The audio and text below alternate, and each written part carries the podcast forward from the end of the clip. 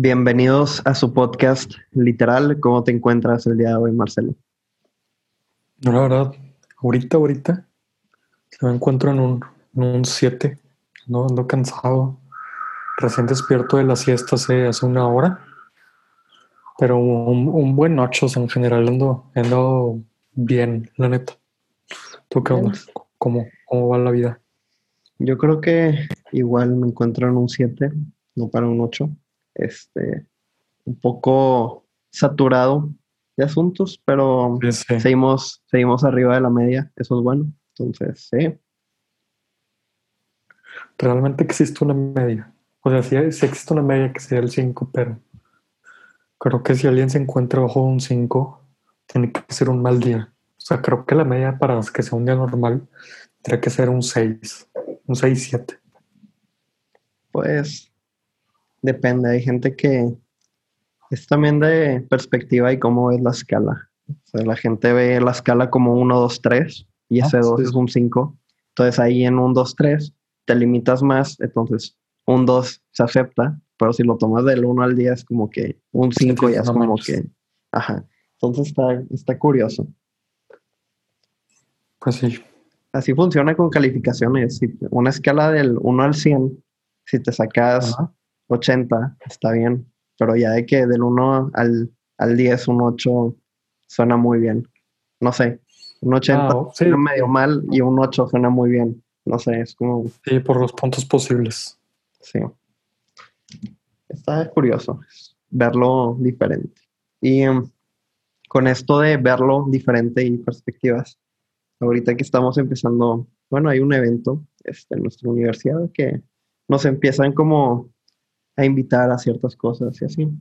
Y me acordé, bueno, no me acordé, pero hay mucha gente exitosa, no sé si ha sido un congreso o algo parecido a un congreso y siempre invitan como una persona famosa y siempre es bueno preguntar, bueno, mucha gente lo evita, como que piensa que la gente exitosa es mala y no sé por qué, pero mucha gente quiere como conocer cómo llegó a, a tal puesto, a tal lugar.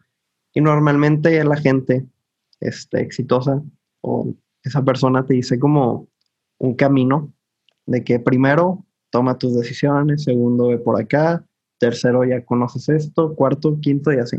Están creando como un camino que tienes que seguir. Pero algo que si realmente te pones a analizar a esa persona y como que la estudias en retrospectiva, este, como que te das cuenta que ese camino que ellos te están diciendo, ellos en verdad no lo siguieron. Entonces me llamó mucho la atención y ahorita como que te están recomendando, hey, ve por aquí, ve por acá, ve por acá. Y en su momento esa persona no lo siguió. Entonces quiero ver qué opinas de esa gente que te va diciendo, sigue este camino, pero en sí, ellos no lo, no lo siguieron. Pues, pues para empezar, yo siento que nosotros como, como personas que estamos en busca de, ese bien, ya sea material o no, o bueno, de lo que nosotros tengamos como definición de éxito, es, pues nos basamos, o sea, como ya hemos dicho en podcast pasados, siempre juntarnos o conocer a personas que sean mejores que nosotros, la neta. Pero nosotros como humanos nos gusta mucho lo que es el, el storytelling, que es el, no sé cómo traducirlo, eh, como el conocer la historia de de estas personas. Y es lo que vende, la neta es lo que vende. O sea, la mayoría, bueno, la mayoría de los congresos a los que he ido es mero storytelling de qué, qué hice, cómo lo hice y todo eso. La neta, que es lo que tú estás diciendo. Para empezar, creo que lo hacen por eso.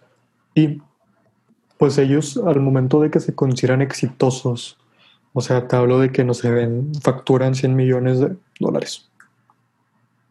A partir de ahí, ellos sacaron una narrativa anterior. No creo que exista un camino para si quieres facturar 100 millones de dólares, date por acá. Por eso a mí no me gustan los videos, pues este, este chavo Carlos Muñoz. No sé si, sepas quién es. Sí, desde que... Ah, sí, cinco pasos para ser millonario. ¿De qué vato? No es cierto. O cómo crear de 5 mil pesos a un millón de pesos. Ese tipo de contenido no es cierto, es la verdad. Pero trae un storytelling de él atrás, estamos de acuerdo.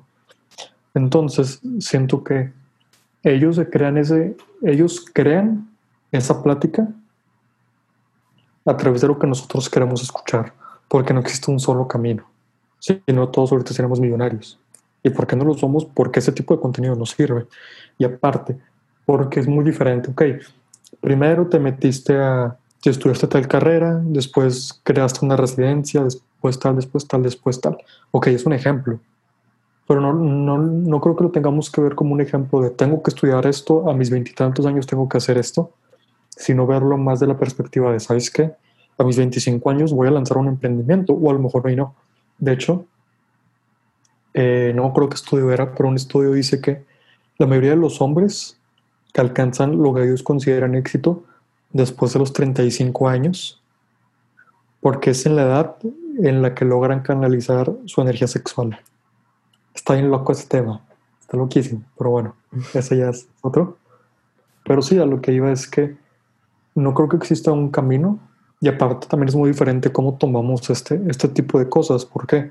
Porque nosotros somos un resultado de nuestras experiencias. La manera en la que afrontamos las cosas es un resultado de nuestras experiencias de niños, porque pues son las que nos forman.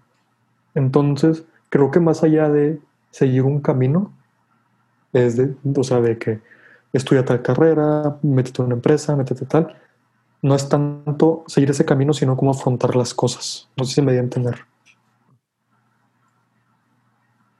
Es que también siento yo, este, como que tratan de, o sea, lo que me doy cuenta es que muchos como expositores o personas en sí siempre andan diciendo como que ese camino y no dan a entender a la gente que real, o sea, lo que importa es que no hay un camino correcto y eso es lo que tiene que entender la gente.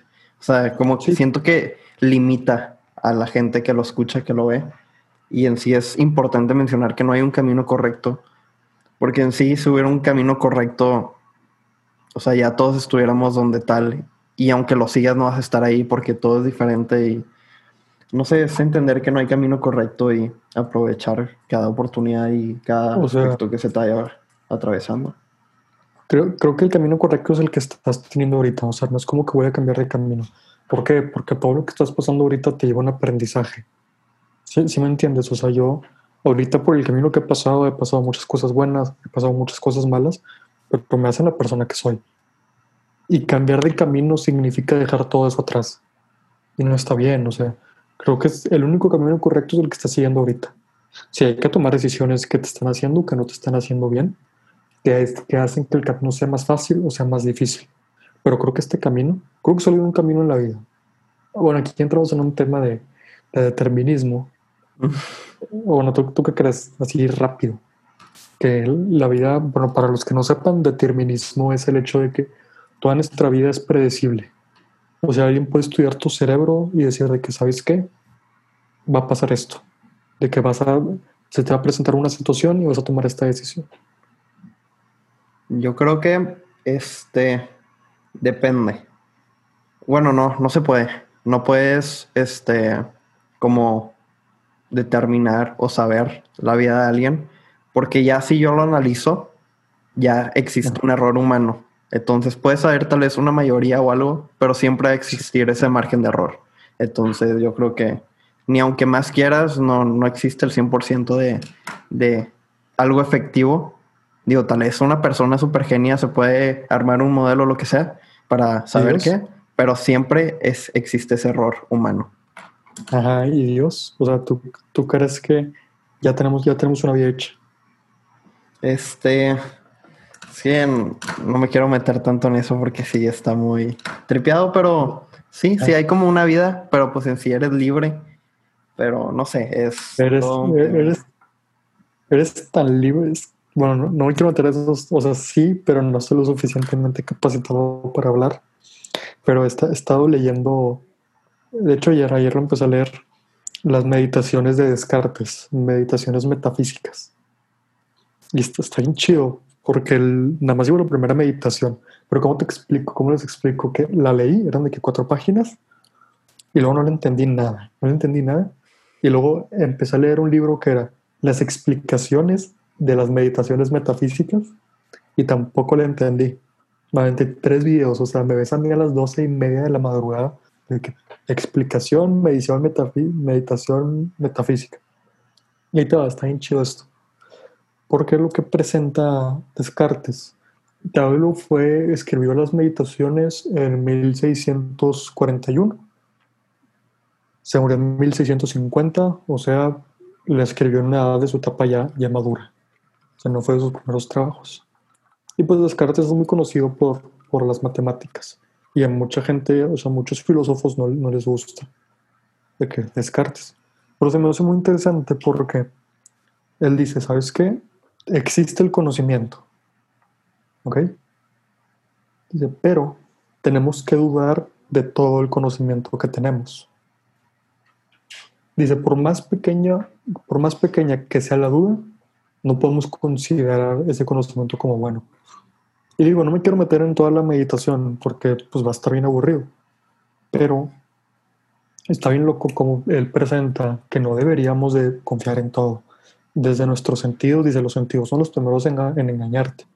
Tus sueños son los, son los primeros en engañarte. ¿Sí me entiendes? Entonces, como que la reflexión que yo me llevé, más allá de toda la reflexión que tiene de fondo, pero como que lo más importante es no que no confiemos, pero que todo conocimiento lo ponga en duda. Entonces, creo que así podríamos llegar a, una, a mejorar la especie, literalmente, y no hablo de reproducción, sino que al momento en el que leamos algo, como un péndulo, sabes que primero nos vamos hacia el lado izquierdo, sí creo en esto, yo apoyo esto, y luego ver la contraparte. Ver la contraparte y luego cae el péndulo en medio y crear una, no sé, una, una hipótesis o una, una reflexión total porque creo que si nos quedamos nada más, no sé, un tema X, bueno, no es un tema X, cualquier tema, el aborto. Si yo leo solo a, favor del aborto, pues ahí me voy a quedar y quieras o no termino siendo un ignorante porque solo conozco una postura. Y luego ok, entonces aplico el péndulo y me voy hacia el otro lado y es que haya en contra del aborto. Y después de que ya conozco esas dos perspectivas, me quedo con algo, ya sea el de cualquiera de las dos. Sí, también o sea, en esos temas yo creo que pues siempre buscar tu postura y dudar ante todo momento, porque mucha gente que no duda sobre algo es ignorante y no, o sea, no puedes respetar como una postura porque no indagas, no, no hay duda y eso se queda ahí, o sea, es el problema de mucha de la ignorancia en nuestro país, que no duda la gente sobre algo. Se lo dicen, le dicen, no, el cubrebocas no es necesario ahí se quedan, ah, ok, lo dijo tal persona, yo le creo. No, es, vas a investigar, investigas, investigas lo que es verdad y ya que sabes la verdad, defiendes tu postura. Entonces la gente se queda como en, esto es A y así va a ser A, porque esto es verde, así va a ser verde toda la vida. Pues no. Entonces yo creo que es un gran problema eso de la ignorancia y también, pues, Sí, lo ves muy representado en Twitter, o sea, la gente ignorante. y también hay que, hay que compartir nuestro conocimiento y hay que, o sea, la gente que no quiere conversar contigo sobre un tema porque quiere una duda, o sea, todos esos temas hay que entender que conversar es bueno y es un acto como para ver diferentes perspectivas. Mucha gente se bloquea, dice, esto es verde porque es verde y no quiere escuchar a los demás y pues ahí se queda, genera, no sé, hay que ver diferentes perspectivas sobre temas. Digo, se, respeta totalmente, no se respeta totalmente si te quieres quedar en tu ignorancia y no podemos, no sé si la palabra sea denigrar, no podemos denigrar una opinión, pero pues tú decides si, es válida o no para ti. O sea, que si tú quieres indagar más en ella, pues todos tenemos libre, libre expresión. Opiniones malas no hay, la verdad. O sea, cada quien tiene el derecho, según el artículo 6 de la Constitución Política de los Estados Unidos Mexicanos. Tenemos derecho a la libre opinión, mientras no afectes a terceros, obviamente. Pero también hay que tener mucho cuidado en eso, porque hay mucha gente que da opinión, su opinión, de cosas del Estado con fundamentos religiosos. Hay que tener cuidado porque eh, nosotros como mexicanos, si es que nos escuchan en México, y creo que la, mayoría de los estados latinoamericanos son así. Vivimos en un estado laico, o sea, la religión va totalmente aparte de, de, lo que es el Estado. O sea, tú no puedes ir al Congreso y decir de que, ¿sabes qué? Yo no quiero que se reforme tal ley porque la iglesia dice esto y esto. Entonces también tener mucho cuidado en eso, que en los debates que vayan a terminar en leyes, no usar nuestros argumentos religiosos porque no tiene sentido, o sea, simplemente estás, no sé cómo decirlo, eh, estás como atropellando la discusión, porque ahí ya se empieza a ir otro tema y se empieza a ir otro tema que realmente no, no tiene sentido. Pero creo que sí, o sea, el mantenernos informados, el mantenernos informados y mantenernos siempre, siempre curiosos, nos va a llevar a ser una mejor sociedad porque vamos a, vamos a creer menos y vamos a investigar más. Creo que fue Sócrates el que antes de morir dijo, yo solo sé que no sé nada. Y está en lo que esa frase, porque Sócrates, pues no manches. creo que sí fue Sócrates, pero no estaba equivocando. O Aristóteles. No sabes. Cualquiera de los dos. Los dos fueron unos cracks, la neta. Sí, los fueron los pioneros de la filosofía. Pero bueno, next. Lo, lo voy a buscar. Aristóteles aún yo, pero me suena más Aristóteles. Yo solo sé que no sé nada. A ver. Eh, yo solo sé que no. Fue Platón, o sea. no, hombre. Dice: Solo sé que no sé nada, es un conocido dicho que se deriva del relatado por el filósofo griego Platón sobre Sócrates. Ahí está. Mm. Sócrates está bien. Bueno, y está bien chido porque este vato, bueno, este vato, Sócrates. Porque Sócrates, siendo uno de los más genios, uno de los mayores pensadores, no sabe nada, literalmente. Y está, o sea, mientras yo últimamente me he sumergido mucho en cuestiones psicoanalíticas, psicológicas y filosóficas, y te das cuenta que entre más lees o entre más te informas por el medio o por el canal que sea, te das cuenta que, que existen muchas más ramas de conocimiento que realmente no conoces. Y ahí es donde hace sentido esa frase de yo solo sé que no sé nada.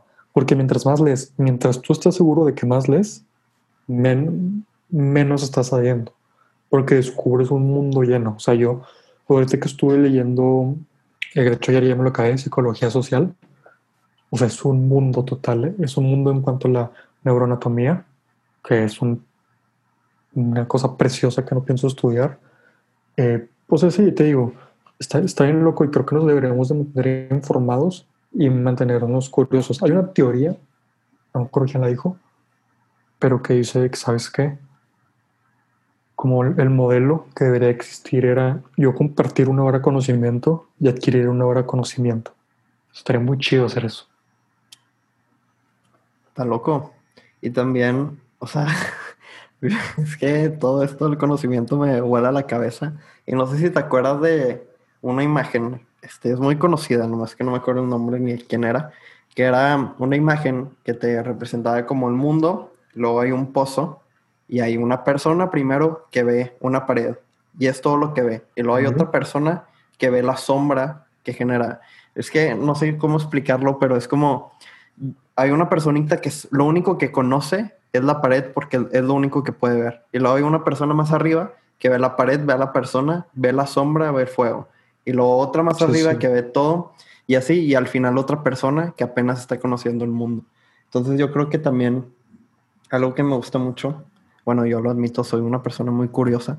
Mucha gente dice que por qué, de que es malo, pero sí, o sea, hay que ser curiosos en la vida. Yo creo que así expandes tu conocimiento y si no hubiera curiosidad, hubiera conformismo y serías una persona neutra y una persona neutra, siento que es lo peor. O Prefiero sentirme triste que neutro. Neutro no te genera nada y no sé. Pero no es triste.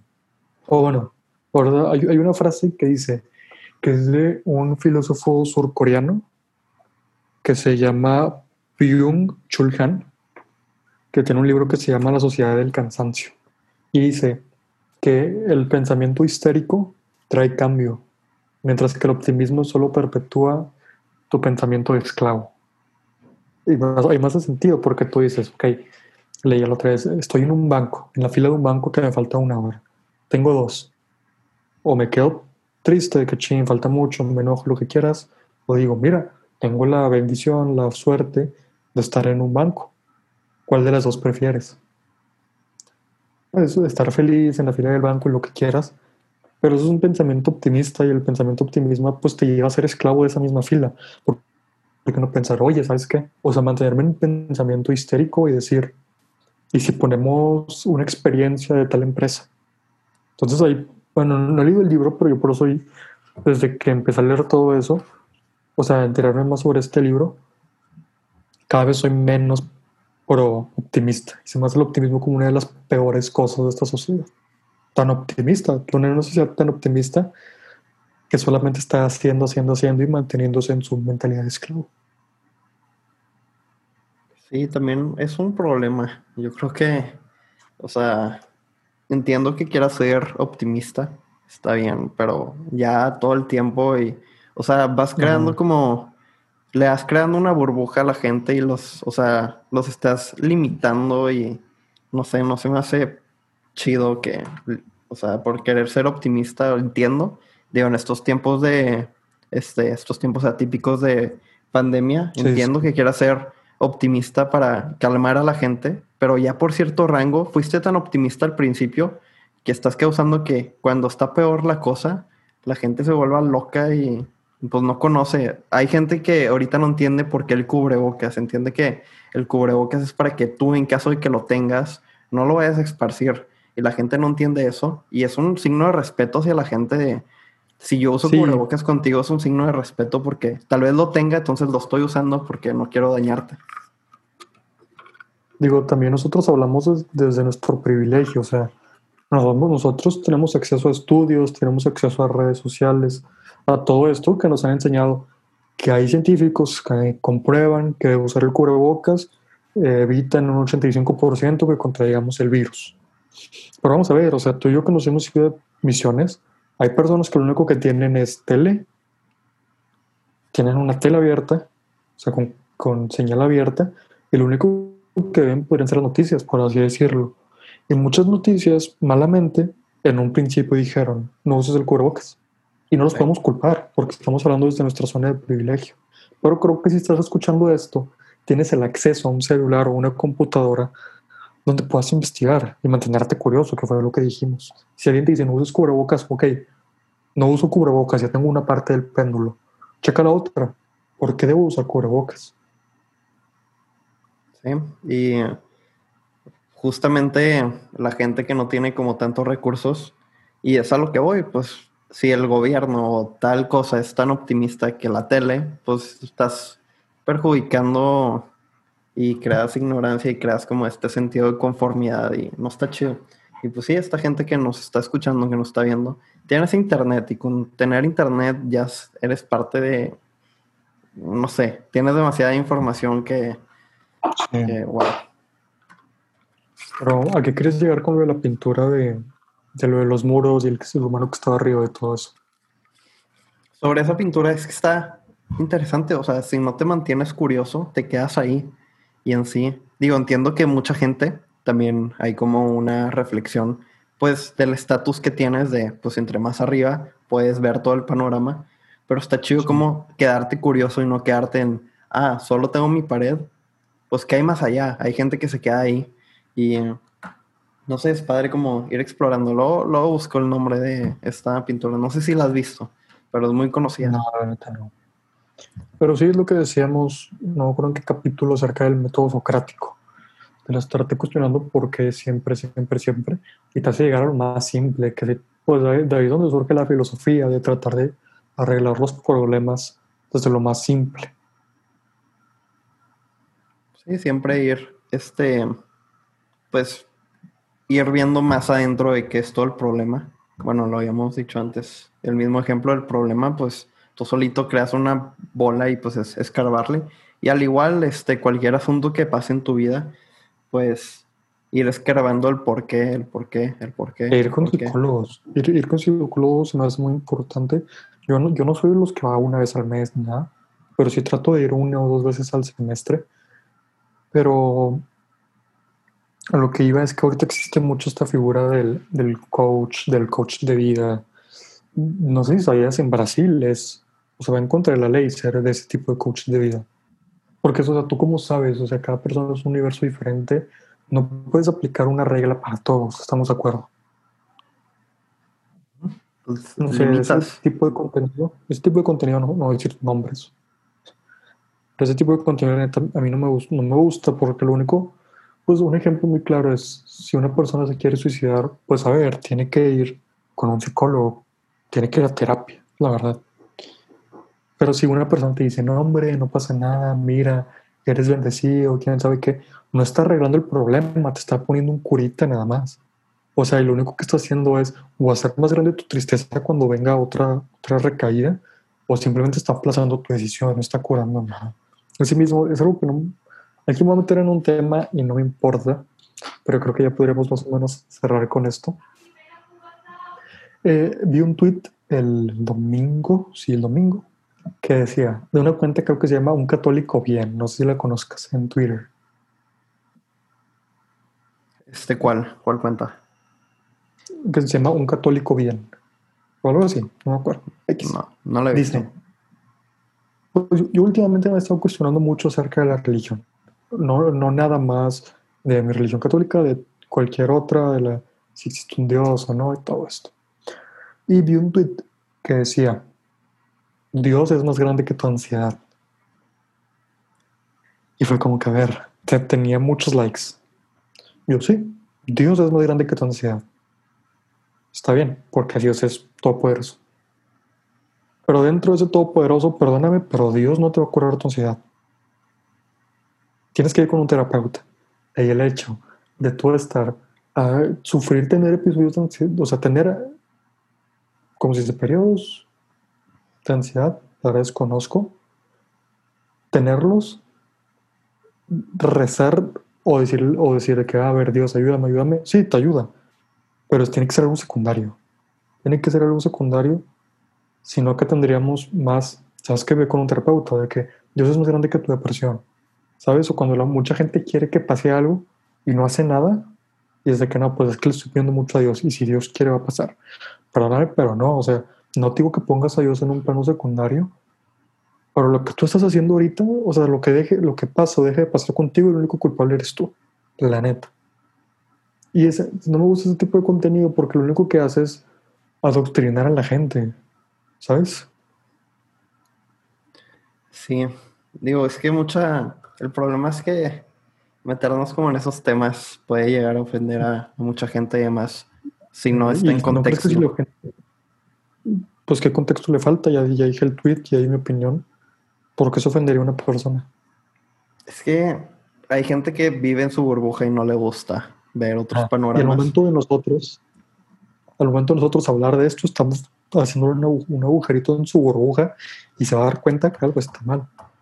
Sí, mucha gente no entiende. O sea, mucha gente, este, lo puedes ver en todo el mundo, tiene algo, siempre necesita de algo fuera de, de su ser que llene ese espacio que no, que no se puede llenar con nada, que mucha gente es como el fútbol, ah, ese es el llenador, el, el alcohol, bueno, no, no lo recomiendo, pero de que, ah, el alcohol, como ese espacio, siempre necesitan como esa cosa que no, otros usan a Dios, otros usan lo que sea, una fe diferente, y pues también no, no puedes dejar como que ese espacio.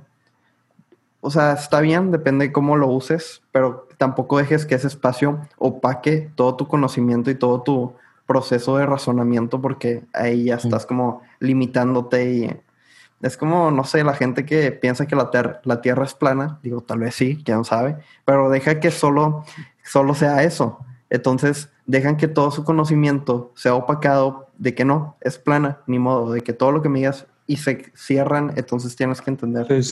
No puedes dejar que algo te cierre puertas de conocimiento porque ahí ya te metes en un problema y no está chido. Sí, la verdad siempre, pues como lo hemos dicho, mantenernos curiosos es, lo importante. Entonces ya, ya para cerrar, sí, ¿no? Ya llevamos unos buenos 20, 25 minutos. Sí, yo creo. Un poquito más. Pues sería más o menos eso. O sea, pues siempre mantenernos curiosos. No dejar que nuestra fe nos ciegue, no dejar que nuestra religión nos ciegue. Siempre buscar más, siempre estar hambrientos de conocimiento.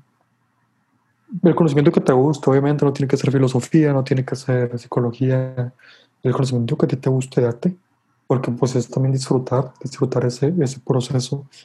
No hay caminos incorrectos, hay caminos diferentes. Y tú ve creando tu propio camino con las herramientas que tienes y con las herramientas que quieras, que quieras conseguir. Pues sí, no sé si tengas algo que, que agregarte. Pues nada, recalcar, este, mantenernos curiosos, siempre estar dispuestos a, a una conversación, siempre escuchar, como decías, lo del péndulo, se me hace muy bueno. Y pues sí, siempre estar abiertos. Hay que reconocer, hay que, sí, reconocer que siempre va a haber una persona que sabe más del tema o que sabe una cosa que tú no sabías que te puede ayudar. Entonces siempre estar abiertos, mantenerte curioso en todo momento es bueno. Este, y pues sí, yo creo que sería todo. Síganos en Spotify, eh, suscríbanse al YouTube, Instagram, todo. Denle like. Sí, pues muchas gracias por escucharnos. Ahí compártanos con, con sus amigos. Como siempre he dicho, a mí el hecho de que me compartan algún creador de contenido me gusta mucho. Y más, si realmente me deja algo, entonces si les estamos dejando algo, pues la neta, la neta, compártanlo para llegar a cada vez ser más gente, lograr cambiar un poquito en esta, en la mentalidad actual. Y pues sí, creo, creo que sería todo. Muchas gracias por escucharnos. Y, el fin del podcast, literal.